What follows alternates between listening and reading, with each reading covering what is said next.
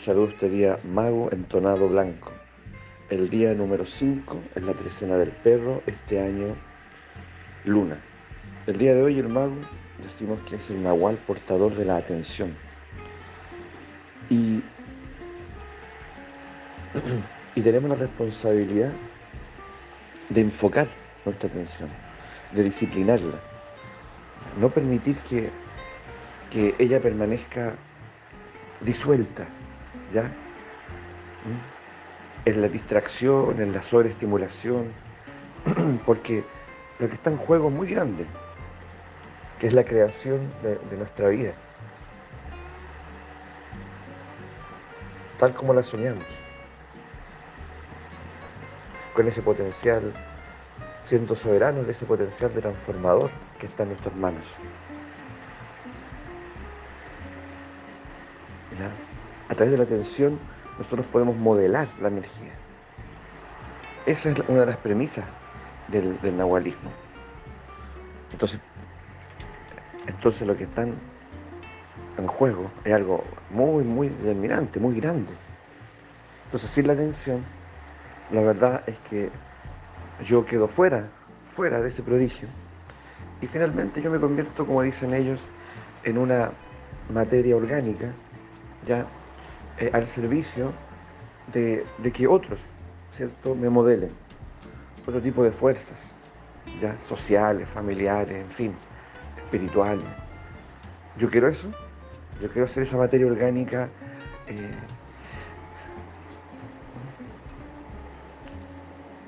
entregada ahí, dispuesta ahí para ser modelada hagan conmigo lo que quieran y me dirijan como quieran o quiero yo tener al contrario, realmente esta, esta autonomía, ¿cierto? Y, tener esta experiencia creadora y ser yo quien, quien modela, ¿cierto? Modela mi vida. Y la vida es energía, finalmente. Somos energía. Pero no, lo, no lo digamos aquí como, como un cliché, ¿cierto? O un anhelo romántico, no, como algo bien, bien eh, contundente.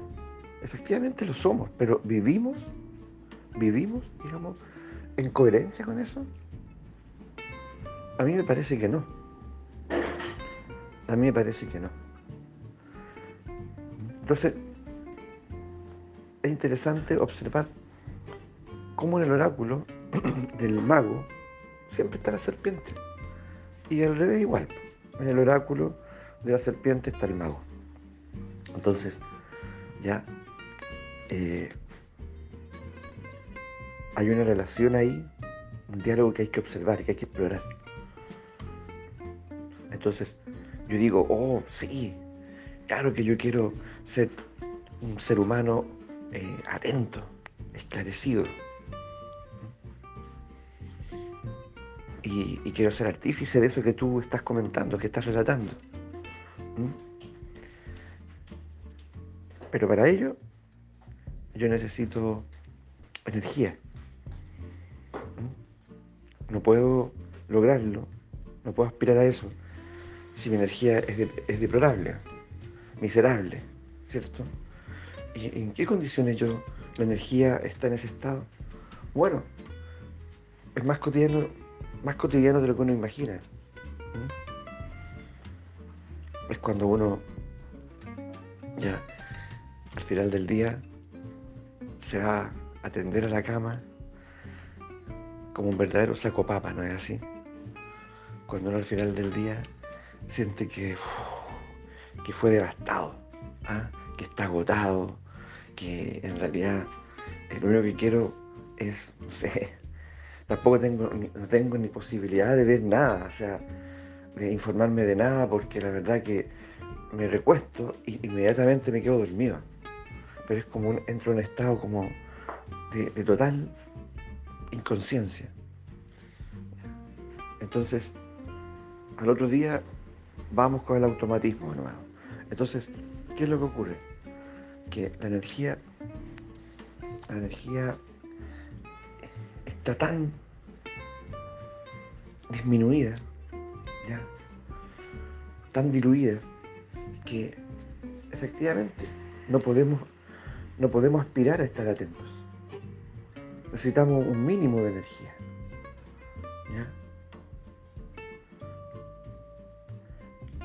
Entonces ahí viene algo interesante porque efectivamente la sociedad que nosotros hemos concebido Y, que sostenemos es una depredadora energética. Entonces uno dice, pero ¿cómo, cómo creamos esto? ¿Con qué fin? ¿Mm? ¿Cómo el estilo de vida que finalmente llevamos y tenemos eh, me, devora energéticamente? Minuto a minuto, día a día. y, y tiene que ver con muchísimos elementos. Uno de ellos, que no es menor, es el tiempo, nuestra concepción del tiempo. Porque lo que impera aquí ya es un tiempo lineal, mecánico, ¿cierto? Que está estudiado por muchos filósofos y otros investigadores también, evidentemente, pero a lo cual le debíamos prestar atención. Es un tiempo lineal, mecánico, al que le, llamo, le llaman Cronos. Y Cronos es un dios eh, devorador. ¿Ah? ¿Se acuerdan los mitos griegos? ¿Quién era Cronos? Bueno, y, y este tiempo lineal mecánico, materialista, ¿ya? al que nosotros nos expone a, un ritmo, a un vértigo, eh, en el cual no hay ni un respeto ya por la energía ni un respeto por,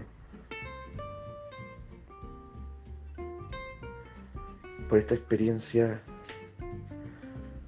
de comunión íntima que uno necesita en el día a día, con, el momento, con el instante.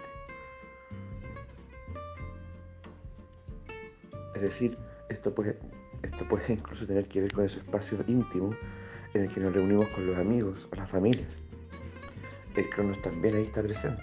Aunque uno diga, sí, pero esto es distinto. O sea, puede estar presente porque, porque destino todo a cocinar algo para agasajar a, a las visitas. ¿Ya? Entonces, velando temprano, un día domingo, cocino, feliz porque vienen. Cocino, quiero que esté sabroso. Si lo pongo en la mesa, eh, bueno, finalmente llegan, conversamos, sirvo, ¿cierto? Luego, luego retiro, sirvo otra cosa, luego vendré el café. Eh, y la verdad es que eh, de experiencia de comunión íntima no tuvo nada. No tuvo nada. Porque yo estaba pendiente de que el otro estuviese bien, ¿cierto? De, cumplir con el protocolo. Y luego hay que lavar, ¿cierto? Y, y ya son un día domingo, ya son las 8 de la noche. Y hay que no sé, ordenar, ¿ah? eh, hacer otras diversas cosas que, son parte también de, de los quehaceres domésticos. Y ya es de noche y hay que acostarse y mañana vamos de nuevo ya, al trabajo. Entonces, así de concreto, así, así de, de cotidiano esto. Es decir, lo que llamamos espacios íntimos, ya con amigos, familia, en fin, pareja, a veces no lo son porque cero comunión. ¿Ya? Porque nuestra atención vuelve a estar dispersa en innumerables, innumerables elementos ¿ya? que parecen inofensivos, pero no lo son. Así el crono. El crono es astuto. ¿ya? Es un dios devorador. ¿Se acuerdan quién es crono, no? En la mitología griega. Entonces, eh, que lo averigua, que lo recuerda, podría contar un poco el mito para que tomemos, lo tomemos en serio. ¿ah? Entonces, ¿qué es lo que ocurre? Que esta experiencia del tiempo es el tiempo objetivo, eh, eh, digamos, es así el tiempo, no pues, no. Aludiendo también a los griegos, ya ellos a lo menos hacen tres distinciones en el orden del tiempo. El cronos, el, el aion y el kairos. Y el kairos yo siento que es el que nos debiese interesar a nosotros, como seres humanos. Que es el tiempo que nos asegura, ¿cierto? Esa comunión. Tiene que ver con una, podríamos decir, una experiencia del tiempo sagrada, la, sacralidad del tiempo, versus Cronos, que es como, no sé cómo llamarlo, ¿cierto? Es como la, vulgaridad, ¿ya?